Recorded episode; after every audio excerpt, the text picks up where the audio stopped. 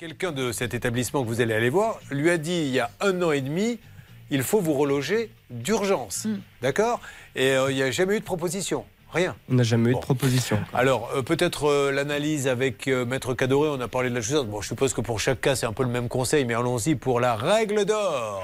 La règle d'or. Rendez compte vivre dans le froid comme ça. Et, euh, combien, euh, sans indiscrétion, il y a peut-être des aides, mais combien vous payez de loyer Euh, ma mère paye 130 euros avec les APL. D'accord, allez-y. Alors euh, là, je vous parlais tout à l'heure de la- de- de l'obligation du propriétaire de délivrer un logement décent, mais là, on est carrément dans des cas d'insalubrité, c'est-à-dire des logements qui présentent un danger pour la sécurité ou pour la santé des occupants. Et c'est exactement le, le- le cas en l'espèce. Dans ce cas-là, il faut tout de suite faire une, euh, prévenir le préfet qui va être susceptible de prendre ensuite un arrêté de salubrité et qui va en fait pouvoir ordonner aux bailleurs de faire des travaux et de, et de reloger éventuellement les occupants.